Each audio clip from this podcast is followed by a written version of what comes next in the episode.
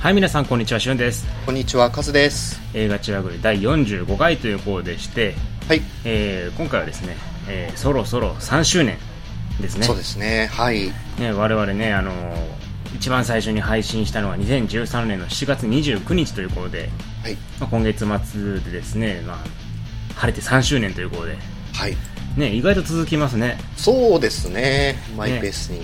最初の頃はね、なんか本当にもう1本撮ってからアップするまで何ヶ月もかかったのに、そうですね。すいません。はい。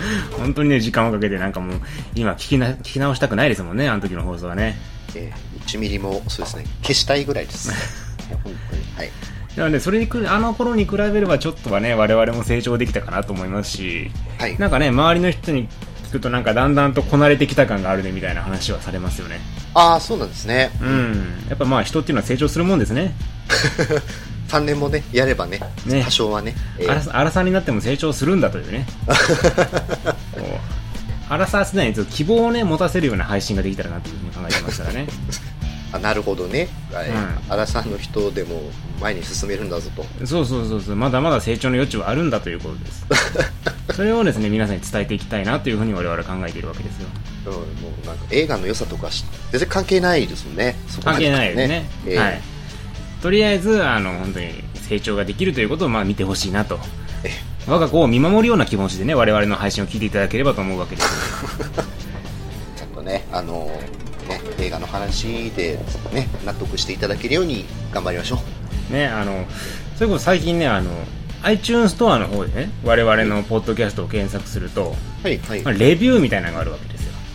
あ、そうなんですか？評価とレビューって項目があって、ここがね、結構ね、面白くてですね、まあ、本当に、もう、こんなんダメって意見もあれば、楽しいって意見もあって、まだ3件しか書かれてないんですけど、うん、うん、うん。なかなかね、その、ああの、コメントとかメールっていい意見しか来ないじゃないですか。はい、はい、はい。だからそういうこういうレビューのところって意外とあの、みんなの本音みたいなのが聞けて、ほうほうほう。だからちょっと、コメントとかね、そんなにこの番組好きじゃないよって人は、レビューの方でちょっと愚痴を書いていただけるとね、我々もどういう点で反省すべきかとかよくわかりますしね。あ、本当だ。初めて見ました。厳しい気が。はい、はい。ね情報が間違ってるとかで怒られたりとかね。あ、申し訳ございません。まあ逆にね、面白いって言ってくれる方もおられるわけですし。うん、うん、うん。でも最近本当ね、なんかそのツイッターのフォロワーも増えたりとか、うんうんレビューが増えたりとか、あとメール、メール最近ちょっと来なくなっちゃったけど、コメントを残してくれる人もいたりとかね。うん。なんかだんだんと聞いてくれてる人が増えてるんかなっていう気はしますよね。そうですね。本当にありがたいですね。まあ長く続けることにはそれなりにやっぱ意味があるわけですね。うん、うん、うん。はい。ね、本当に最初の頃なんか全然メールも来なかったしね。まあ、自分たちで聞いてましたからね。うん。再生回数俺らがほとんどみたいなね。うん、うん、うん、うん。まあそんなこともありましたからね。それと比べれば本当に、あ、成長したんだなと思って。ねえ継続は力なりと。えそういうことですね。本当にでも第1回から聞いてる人って何人ぐらいいるんですかね？第1回から第1回の方はあれじゃないですかねもう聞いてないんじゃないかなこれはやべえっつって。うん、聞かなくていいですけど。第1やべえ回が聞いた人は、これやばいと。うん。なるほどね。でもね、そのなんか、ブログの方を見るとなんかちょこちょこ昔の回が消えたりしてるのよね。ああまあね確昔のやつはけまあ、消すか？聞かなくて、聞かな消すか？あ消しますか？うん。まあ、そこはね、あのー別に聞かなくていいんですけど、最近の回とかね、あのやっぱり、んなぜかわかんないけど、ちょこちょこ消えちゃってるみたいなんで、うんうんうん。まあ、後々も聞きたいっていうね、ちょっと変わった人は、ぜひとも保存しておいていただければなと思いますよ。うんブログのやつはね全部聞けますね一応ねブログもなんか一部ちょっと消えてるんよね。あそうなんですか？もう第4回とかそのあたりはちょっと消えてる気がする。へーまあ、ちょっと確認しないといけんけども。はいはいはいはいなので、あの、消えることもあるっていうことなんで、まあ、もしね、何回も聞きたいなと思う人はですね、ぜひとも保存していただければと思いますので、は いはい。まあこのまま目標100回ですからねとりあえずの目標はね、長いね、3年で45回やったら100回まで4 6年以上かかるわけやで。そうですねこのペースでいけば30ですよ いや、俺もう30超えちゃってるよ。ああ結婚してんじゃないですかね正直マジか。ってことはすごい、あの、おしゃれなキラキラした映画ばっか紹介してるってことやな。そうそうそうそうだんだんこうなんなんていうんですかこう世間にこう迎合してってこうダメになっていくパターン 俺もな、子供できたし、こんな映画ばっか紹介してもなって言いながらね。そうそうそうそえ それもね、一種の成長ですから。ううんそこはね、数が俺を見守っていただければと。そうですね。はい。ああ、しゅんさんも大人になったなと。大人になったなと結婚して丸くなったなと。悪くなったなと。血が出る映画なんか子供に見せられないよとか、うんうん。そんなこと言う人じゃなかったのにと思いながらね。うん。そう。だから、もしかしたらね、こういうふうな、こんな映画ばっか紹介できるっていうのも今のうちかもしれない。なんですかね。だから、だからこそ今のね、配信を保存しといてもらって、う将来的にもしかしたらもう私がね、例えばブレインデッドなの、デッドリスポンダの紹介するっていうのはなくなるかもしれないわけですから。ん。なるほど。はい。まあなんで、えー今のうちにぜひとも保存していただいてね、はい。子供ができて私が丸くなった時と聞き比べていただいて、はい。あ、成長したなと。そう思っていただければと思うわけですね。リスナーさんにこう、親目線を求めるのやめてくださいよ。しゅんくん頑張ってるねーっていうメッセージもらってますんで、はい。ぜひとも皆さん、あの我々の成長を見て、これからを見届けていただければと思いますので、はい。はい。というわけで、じゃあ、3年目も、4年目か、4年目も頑張っていきましょうかね。そうですね。はい。じゃあ、今回も何卒よろしくお願いします。よろしくお願いします。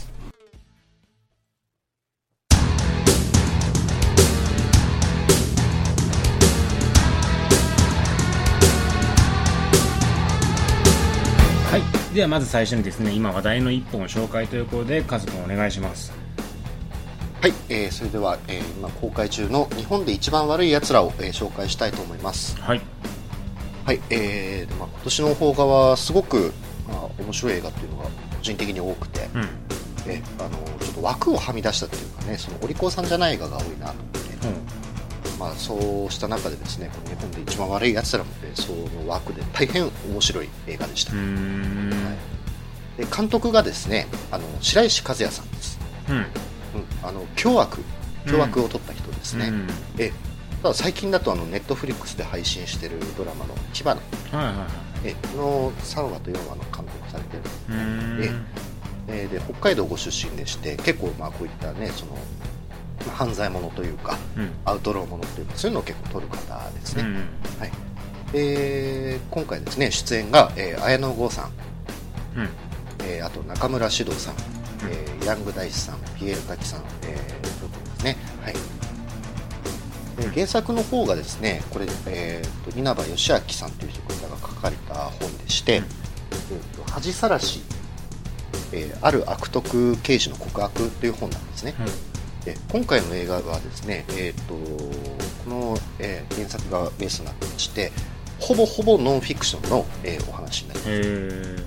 えあの北海道でですね実際に起きた事件というのを、まあ、モデルにした映画うん。ですこのですね、えー、とこの映画があのベースにしているそのモデルになった事件というのが稲葉事件っていう事件なんですね、うん。でこの恥さらしっていう本を書いたこの稲葉さんっていうのはその事件の当事者なんですよ。えでですね2003年に、えーとまあ、この稲葉さんというのは刑期が確定しまして9年間懲役務めてその後出てきてですね、あのまあ、この本を書いたんですねうん。でこの人はですねあの北海道警察の人なんですねうん。だったんですねで銃器対策室のエースと言われてた人なんです、うん。で約10年間で、えーとまあ、銃器対策室ですから、えーまあ、拳銃の押収が主な仕事なんですけれども、うん。まあ、100丁以上、えー北海道で拳銃を押収したと、うん。でまあ、僕らの感覚からすると100丁っていうとすごいのかすごくないのかよくわからないんですけども、うん。警察の中でいうととんでもない数らしいんですよ、うん。個人でそれだけやるっていうのはね、うん。じゃあ本当に、えっとまあ、なんでしょうね自力でやったのかっていうとちょっとそれがまた話が変わってきてですね、うん。えーその実態っていうのがこの警察の人っていうのはその裏社会に S っていうのを作るそうなんですよ S?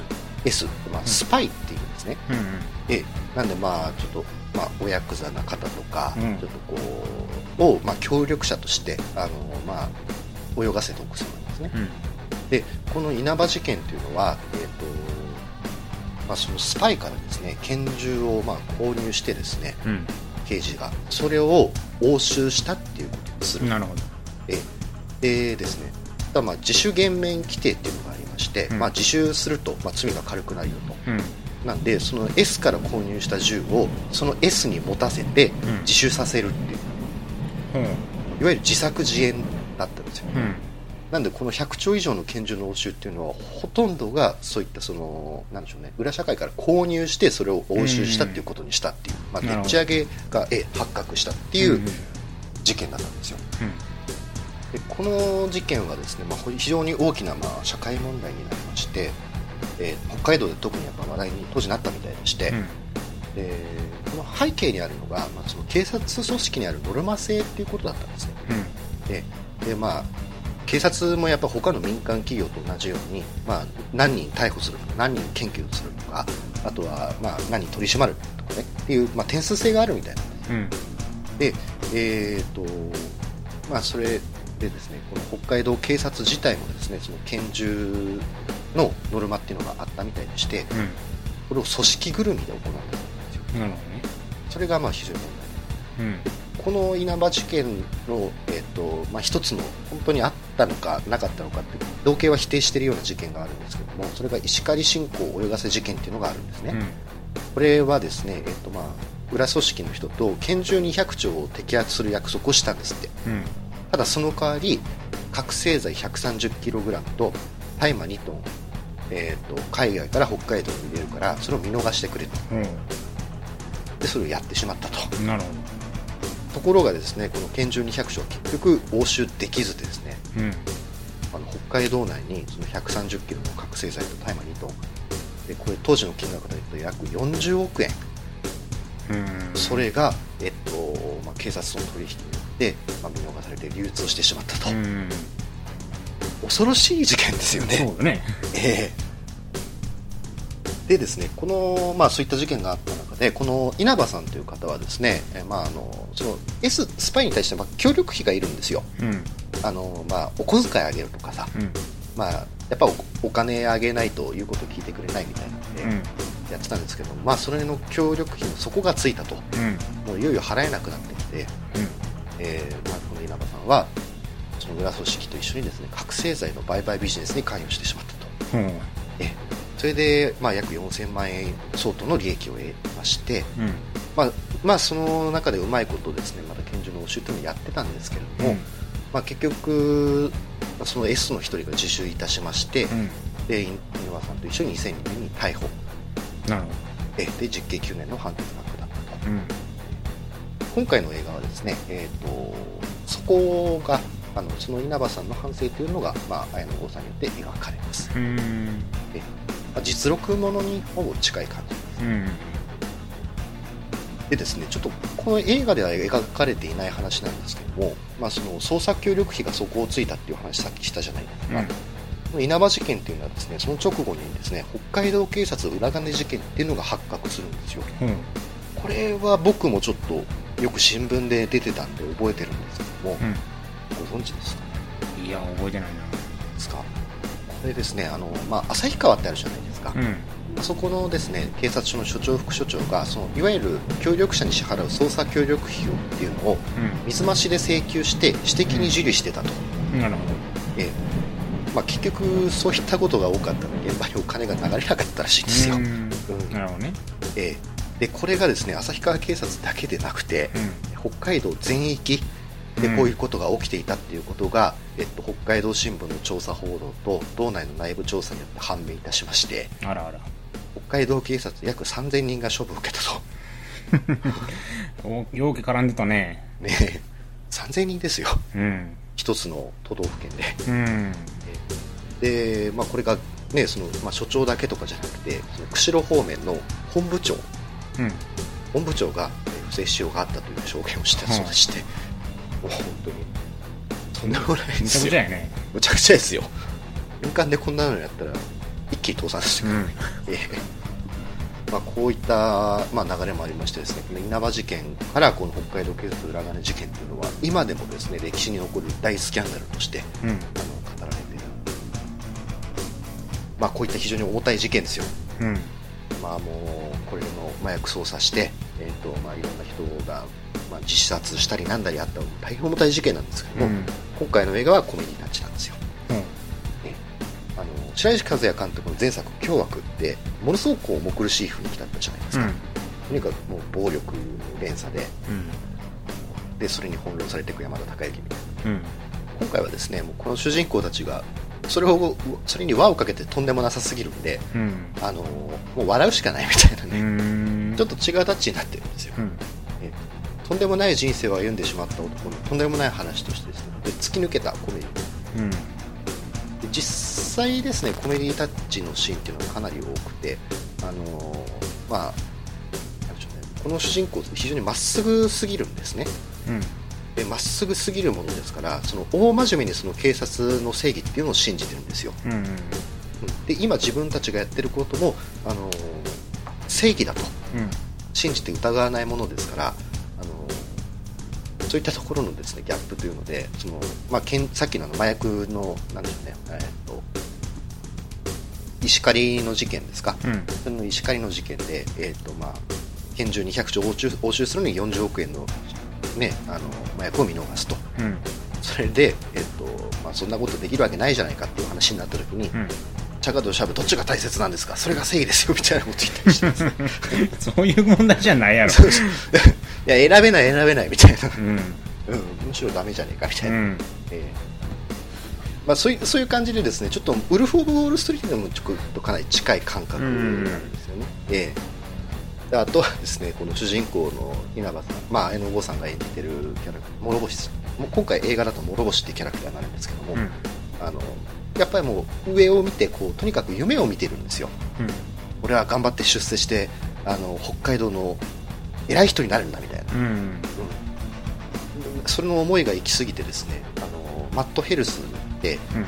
あのついつい本番行為に及んでしまった時にですね あのこうすごい腰の動きをしながらうん。俺は北海道でこれから偉くなります頑張りますっつって。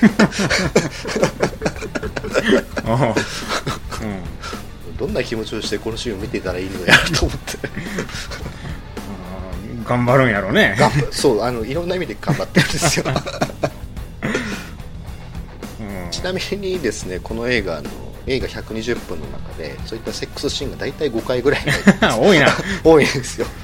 あのまあグイグイグイグイやってちょっと重苦しくなったらですねうん。困った時にこうセックスみたいなね。何 カンフル剤なの？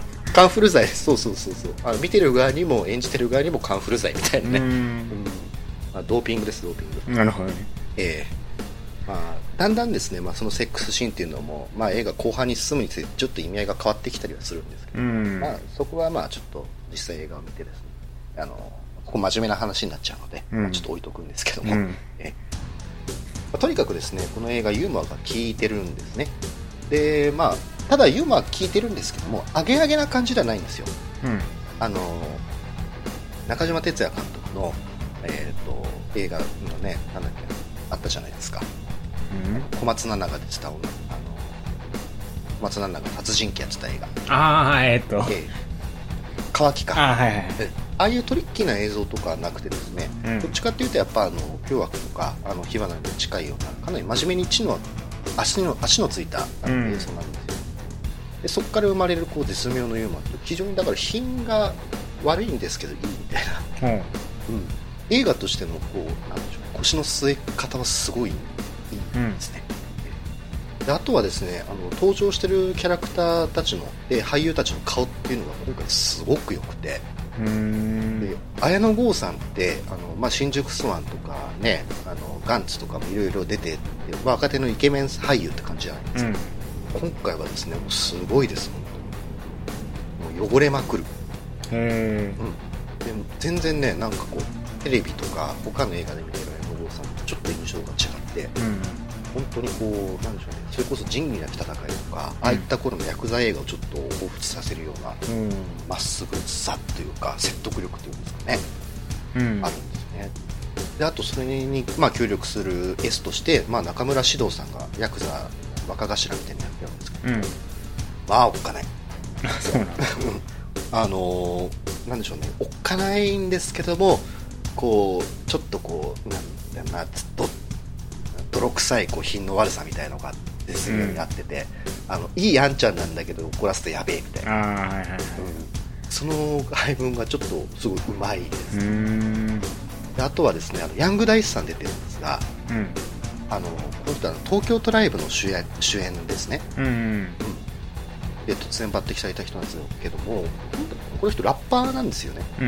でほとんど映画今のところまだ出てないんですけども、人もね今回の映画すごいいい顔してます、うん。ね、えーまあ、主人公がですね、まあ、麻薬のその売買に関わるようになってから、うん。あのまあ、お互いに禁じていたその覚醒剤っていうのを使用してしまうんですよ自分に。うん。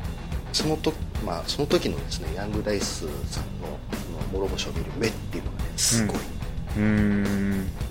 多分あの映画の中でこう一番こうグッとくるシーンだとへであとはですね、うんまあ、今日は続きましてピエール滝さん出てます。えはいはい。ええ。貴重な俳優ね。卑怯な俳優です。ええ。で今回ですね、その綾野剛さん演じる、えー刑事の、まあ、先輩役なんですね。うん。で最初にそういったちょっとこう悪の道を教える先輩なんですよ。うんうんうん。まあね、品が悪い。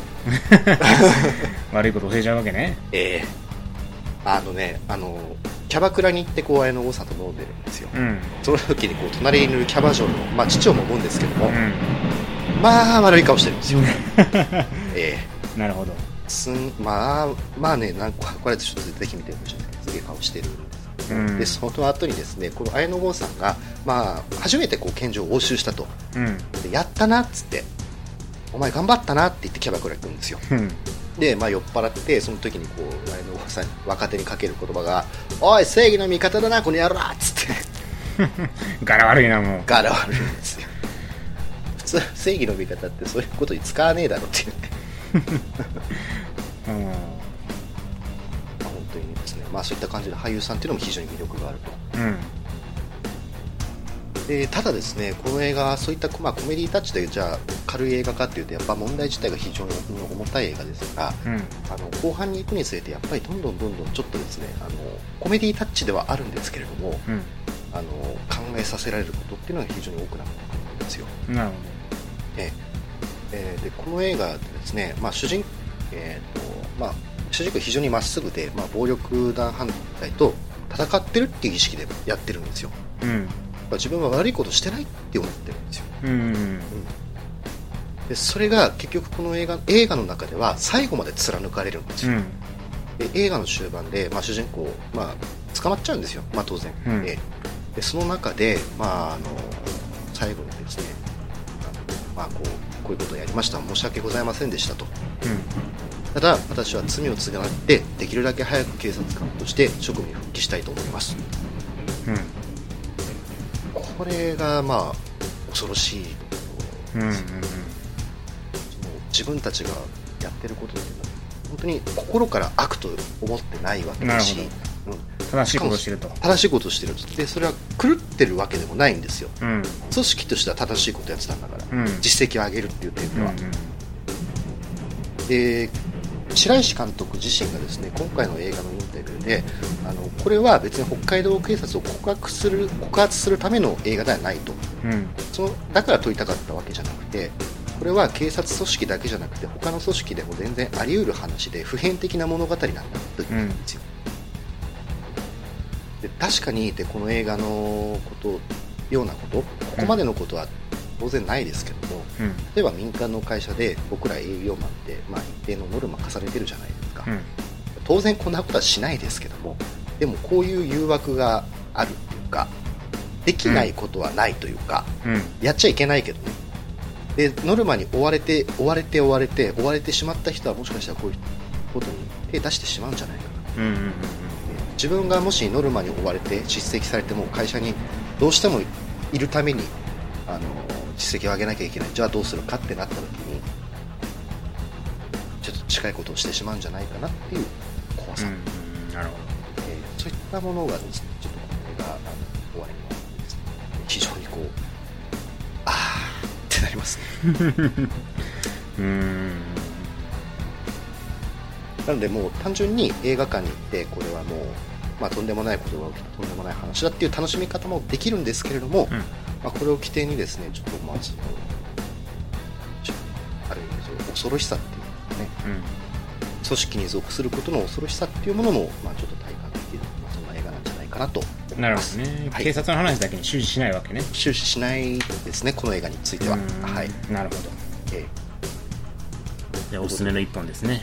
ーそうですね。とにかく、あのーひうん、クリーピー並みに大変面白い映画でしたので、ほど。はい、見に行っていただければと思います。はい